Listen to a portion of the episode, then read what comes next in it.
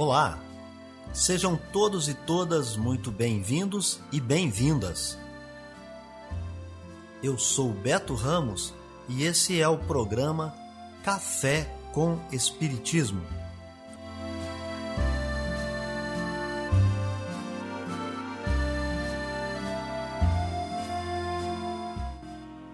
Um programa diário que aborda temas da filosofia, de conhecimentos gerais e de espiritismo. A verdade é o conhecimento que liberta.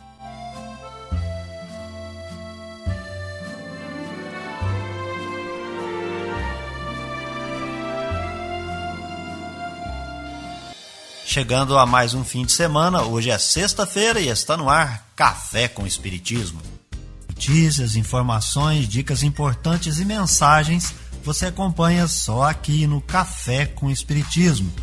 E nós já trazemos para vocês as efemérides, os fatos históricos, as personalidades e o dia na história.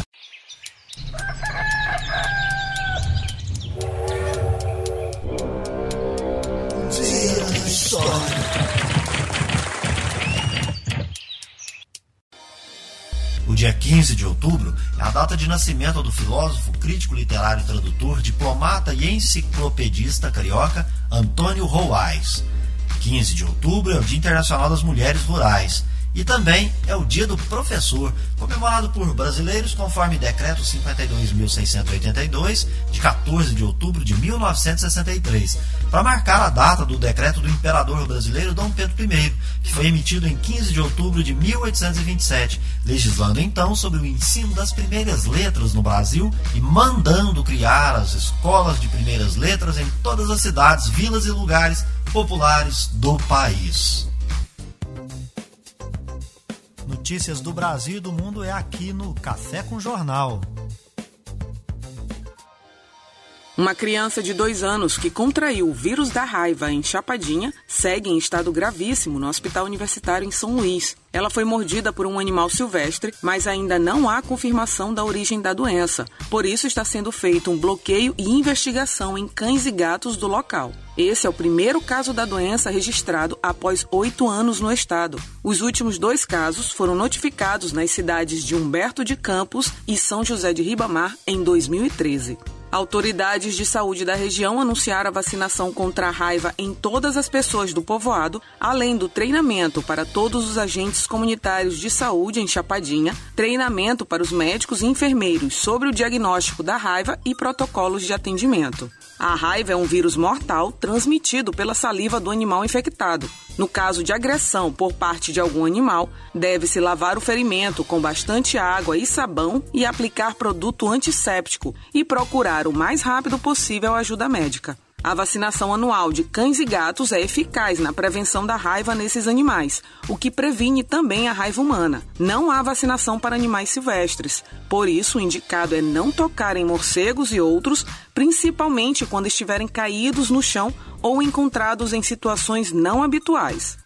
Você sabe o que fazer com o aparelho eletrônico ou eletrodoméstico que não tem mais conserto? O produto deve ser descartado em pontos de coleta e reciclagem de lixo eletrônico, que estão se espalhando pelo país a partir do programa Lixão Zero do Ministério do Meio Ambiente. Nesta quinta-feira, foi a vez do Rio de Janeiro receber mais uma central de coleta. A unidade fica em Realengo, na zona oeste da cidade. Ao todo, serão 123 pontos no município do Rio e 148 em outros municípios fluminenses, totalizando 271 que ficarão sob a gestão da Associação Brasileira de Reciclagem de Eletroeletrônicos e Eletrodomésticos. Ao participar da inauguração da central na estrada da Água Branca, número 1160, o secretário nacional de Qualidade Ambiental do Ministério do Meio Ambiente, André França, salientou que nesses pontos as pessoas pessoas têm a opção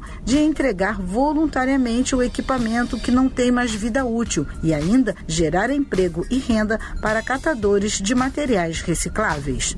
A logística reversa de eletroeletrônicos permite que esses materiais sejam descartados de forma adequada pelo consumidor, de forma a retornar para a cadeia produtiva, gerando empregos verdes, e assim se preservam os recursos naturais e se evita o descarte inadequado que poderia levar à poluição do solo e das águas. A estimativa é que, com o sistema implementado no Rio de Janeiro, no próximo ano sejam recolhidos e destinados de forma ambientalmente adequada cerca de 200 toneladas de eletroeletrônicos. O Rio de Janeiro é a sétima cidade brasileira a ofertar esse serviço para a população. De acordo com o Ministério do Meio Ambiente, a meta é chegar a 10 capitais até o final de novembro e que até 2025, 400 cidades brasileiras tenham centrais de destinação desse tipo de resíduo. Da Rádio Nacional no Rio de Janeiro, Cristiane Ribeiro.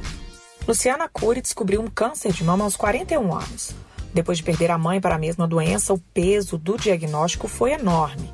Ela conta que teve muito medo de morrer. A jornalista, que já está curada, conta que o apoio de amigos, família e de profissionais foi essencial para atravessar os seis meses de tratamento. Um acompanhamento psicológico é essencial. Eu tive acompanhamento psicológico profissional e tive muito apoio psicológico dos amigos. A minha visão também de que eu iria conseguir vencer essa doença esteve comigo o tempo todo. A história da Luciana é muito comum o medo e a insegurança acompanham mesmo os pacientes que são diagnosticados com câncer. A psicanalista e gestora em saúde Andréa Ladislau explica que o câncer faz o paciente entrar em contato com a possibilidade de morrer. E isso pode trazer um desequilíbrio muito grande. A psicanalista reitera que um acompanhamento psicológico profissional aumenta a autoestima e até mesmo a adesão ao tratamento de maneira mais eficaz. Então, essa rede de apoio pode estar junto, sejam familiares, amigos, marido, filho, esposa, podem ser grandes auxiliares no processo de entendimento, no processo de acolhimento, para que essa pessoa, inclusive, não se sinta isolada e não se isole do mundo. Andréia Ladislau explicou ainda que o bem-estar emocional traz diversos benefícios físicos, com a potencialização de hormônios e o aumento da imunidade o que melhora a eficácia de todo o tratamento. Os pensamentos positivos, a energia boa, a disposição, ela está muito ligada também à produção hormonal, os chamados hormônios do bem, que é a dopamina, serotonina e a ocitocina, ajudam a aumentar a imunidade. O INCA, o Instituto Nacional de Câncer, estima que para cada ano do triênio 2020, 2021, 2022 sejam diagnosticados no Brasil mais de 66 mil novos casos de câncer de mama, com um risco estimado de 61 casos a cada 100 mil mulheres. Da Rádio Nacional em Brasília, Beatriz Albuquerque.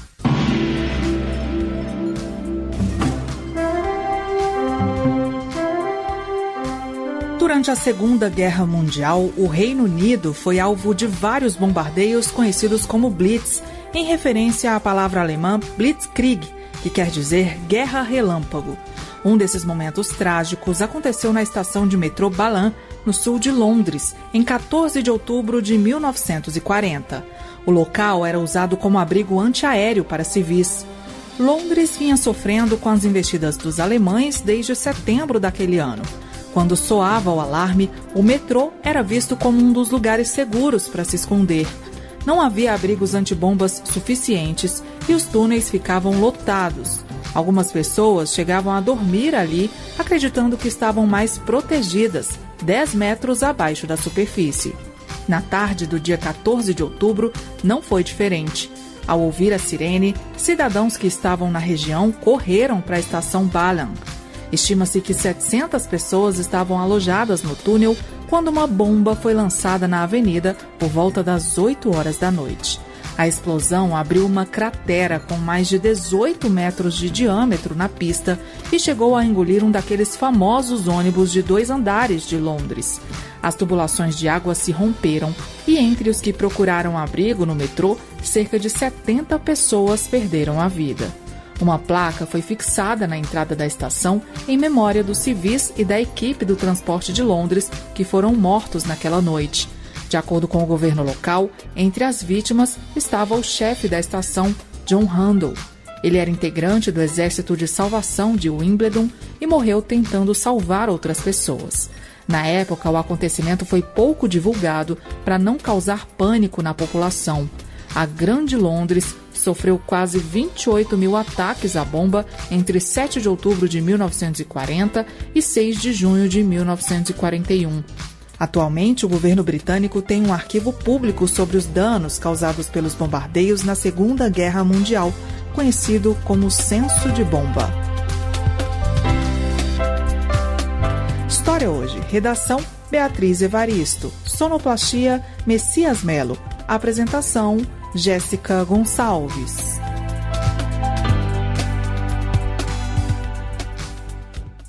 O Rio de Janeiro ganhou um novo laboratório de biologia molecular o espaço, com mil metros quadrados e tecnologia de ponta, faz parte do Instituto Senai de Inovação em Química Verde e vai integrar o Complexo de Saúde Industrial Fluminense. Apoiado pela Firjan, Federação das Indústrias do Estado, em parceria com instituições como a Fundação Oswaldo Cruz, Universidade Federal do Rio de Janeiro e Instituto Nacional de Câncer, o laboratório laboratório ampliará pesquisas de novos medicamentos, vacinas e insumos. A unidade conta ainda com capacidade para o desenvolvimento de produtos destinados a empresas do setor de saúde que atuam ou pretendem se instalar no estado. O ministro da Saúde, Marcelo Queiroga, participou de forma virtual da cerimônia de inauguração e destacou a importância do projeto no fortalecimento de pesquisas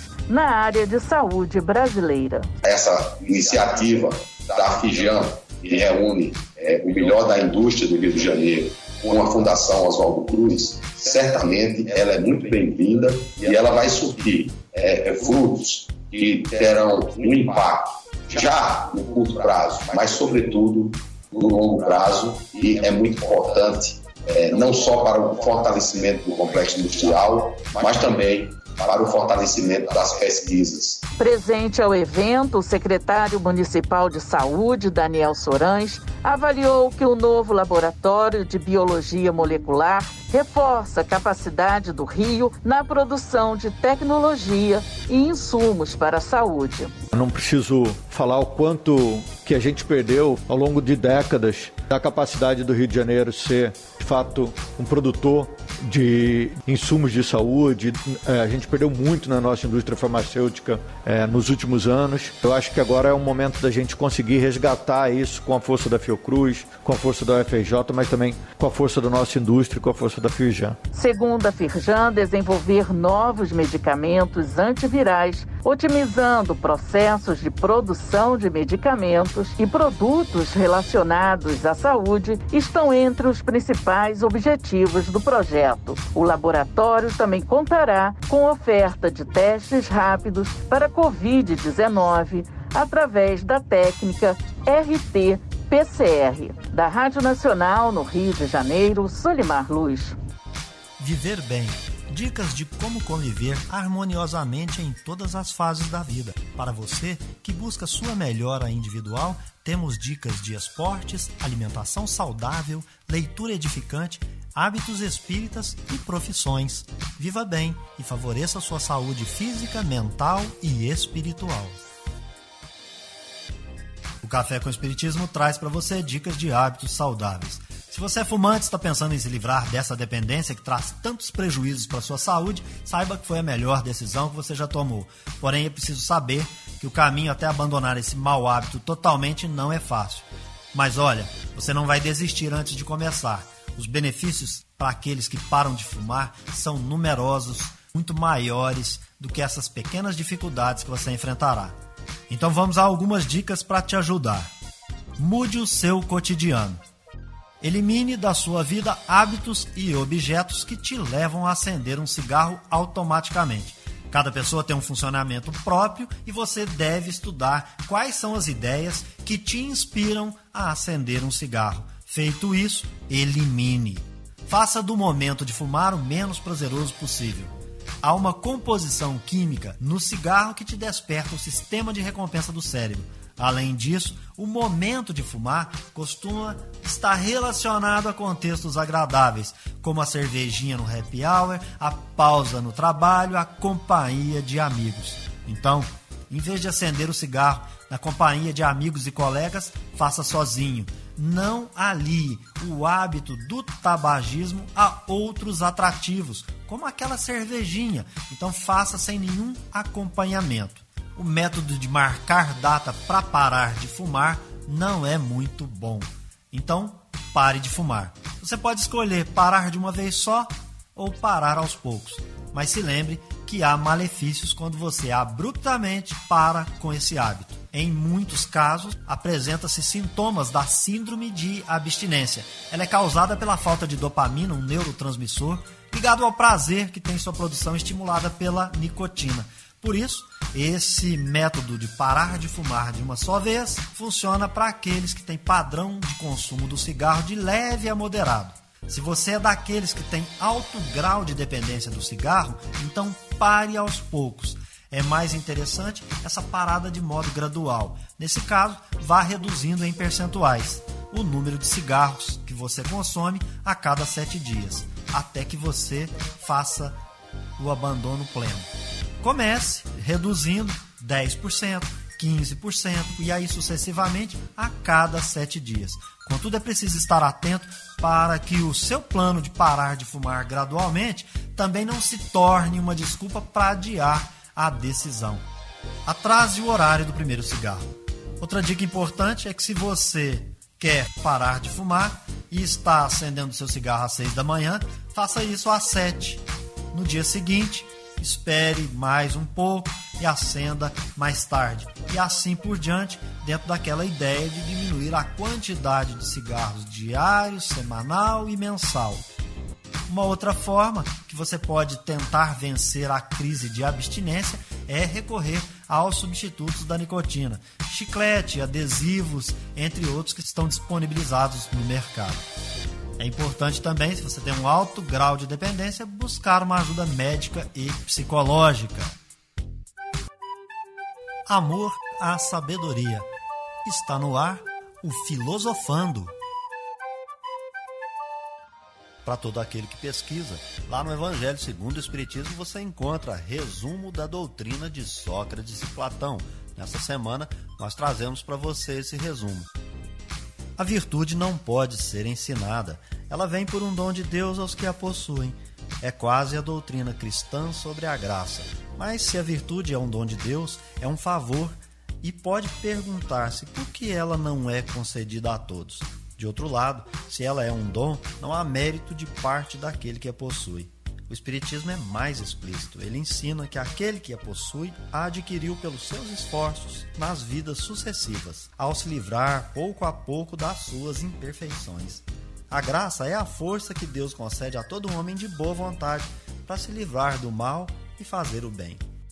Há uma disposição natural em cada um de nós para nos apercebermos bem menos dos nossos defeitos do que dos defeitos alheios. O Evangelho diz: Vê a aresta no olho do teu irmão e não vês a trave no teu? Se os médicos fracassam na maior parte das doenças, é porque tratam do corpo sem a alma, e porque se o todo não se encontra em bom estado, é impossível que a parte esteja bem.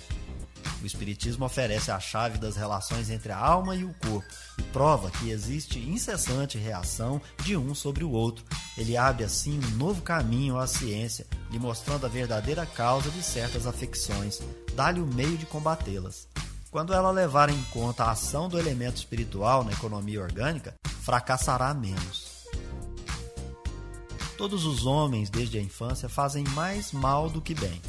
Essas palavras de Sócrates tocam a grave questão da predominância do mal sobre a Terra, questão insolúvel sem o conhecimento da pluralidade dos mundos e do destino da Terra, onde se encontra apenas uma pequena fração da humanidade. Só o Espiritismo lhe dá a solução, que é desenvolvida logo adiante nos capítulos seguintes. A sabedoria está em não pensares que sabes aquilo que não sabes. Isto vai endereçado àqueles que criticam as coisas, de que frequentemente nada sabem. Platão completa este pensamento de Sócrates ao dizer: Tentemos primeiro torná-los, se possível, mais honestos nas palavras. Se não conseguirmos, não nos ocupemos mais deles e não busquemos mais do que a verdade. Tratemos de nos instruir, mas não nos aborreçamos.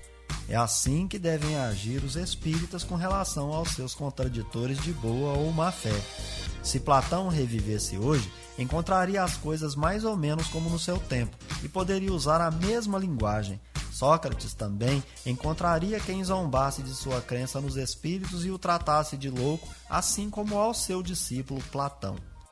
Por haver professado esses princípios, Sócrates foi primeiro ridicularizado, depois acusado de impiedade e condenado a beber cicuta. Tanto é certo que as grandes verdades novas, levantando contra elas os interesses e os preconceitos que ferem, não podem ser estabelecidas sem lutas e sem mar. Café com Espiritismo. É hora da mensagem espírita. Temos vários interesses e às vezes nós não nos lembramos que estamos vivendo aqui na Terra num grande condomínio. Precisamos da luz solar e compartilhamos ela com toda a criação. Nós necessitamos do oxigênio e também, da mesma forma, o compartilhamos com toda a criação. Existem interesses coletivos que nós não nos damos conta que não são interesses individuais. Como bens da terra, nós necessitamos da economia, do trabalho, da moradia, da justiça, dos alimentos. E aí eu pergunto a você: a forma como você está levando a sua vida considera incluir o outro que tem as mesmas necessidades?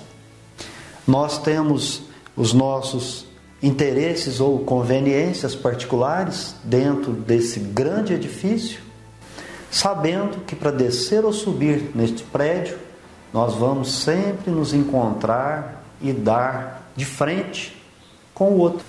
Nós teremos sempre que compartilhar. Eu quero a minha tranquilidade individual, mas eu preciso auxiliar na tranquilidade alheia. É assim que funciona o universo, pela lei da interseção interdependência e pela lei da repercussão. Um exemplo bem prático para compreendermos seria entrarmos numa oficina e ali precisamos produzir. Cada instrumento dessa oficina precisa responder às suas responsabilidades. Qualquer deles que não estejam funcionando corretamente a produção, por mais importante que seja, não atingirá as suas metas, os produtos não vão sair a contento, o objetivo coletivo não será atingido. E a civilização se baseia nesse critério, que é o espírito de equipe, mas isso foge de cada um de nós, porque nós temos o hábito de olhar para o próprio umbigo. O Espiritismo nos alerta como um mecanismo providencial para que a humanidade, num processo coletivo, concorrendo naturalmente, espontaneamente, para edificar o bem geral. O meu bem, o seu bem, o bem dos demais são tão importantes quanto. Não existe nenhum desses instrumentos que sejam mais importantes que outros. Na realidade, eles precisam estar funcionando corretamente para essa grande oficina resultar no produto principal, que é a reforma íntima, a melhora do planeta, a semeadura do bem e da paz na terra. O sentimento de solidariedade, de cooperação, o sentimento de entendimento, de concórdia, vai colocar o amor em movimento, porque todos nós então estaremos fraternalmente praticando a caridade fazer para o outro aquilo que eu quero que ele faça para mim, mas eu faço primeiro para ele. Assumir responsabilidades. Uma questão importante de gente nunca esquecer: o tempo realmente não para. Portanto, aproveitar o tempo é fundamental para que possamos viver bem neste grande condomínio. Quando o processo de mudança bater a nossa porta, mude em profundidade nunca em aparência, porque certamente o hábito não fará o monge. Quem governa o corpo é o espírito e não o contrário. Colocar a culpa na carne dizendo que ela é fraca realmente vai te dar um desânimo, vai te dar uma falta de vontade de viver, vai te dar o tédio, vai te dar depressão. Quem conduz no caminho são os pés, nunca o sapato. Tudo que o olho vê na terra vai desaparecer. Desapega logo. Tranquilidade de consciência não tem nada a ver com dinheiro no bolso. Feliz é o que trabalha, porque todo trabalho é uma ocupação útil. E todas as vezes que você estiver se ocupado de algo útil, o universo responderá a você da mesma maneira e com a mesma intensidade que você estará agindo. Porque quando você trabalha numa atividade útil, você alimenta o universo, você vai nutrir toda a criação. A criatura precisa muito de conhecimento, mas na mesma quantidade precisa de bondade. O fundamental está em praticar aquilo que você aprendeu, atuar no bem. Um exemplo bem prático são os óculos. Os óculos corrigem apenas os defeitos da visão física, mas não corrigem os defeitos da vontade.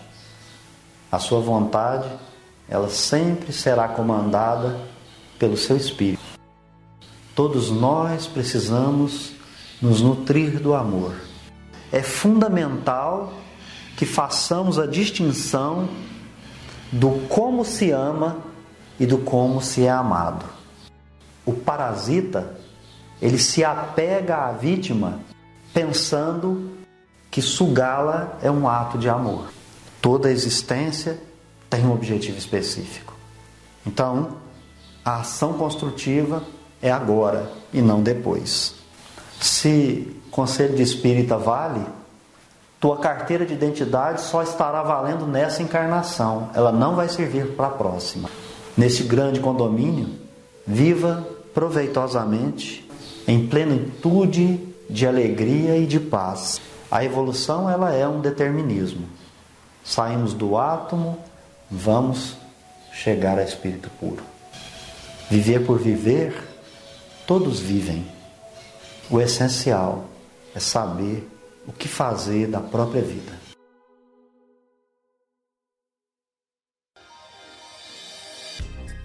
É isso então, pessoal. Se inscreva no nosso canal, deixe sua impressão em comentário. Um forte abraço e até o próximo Café com Espiritismo. Fui!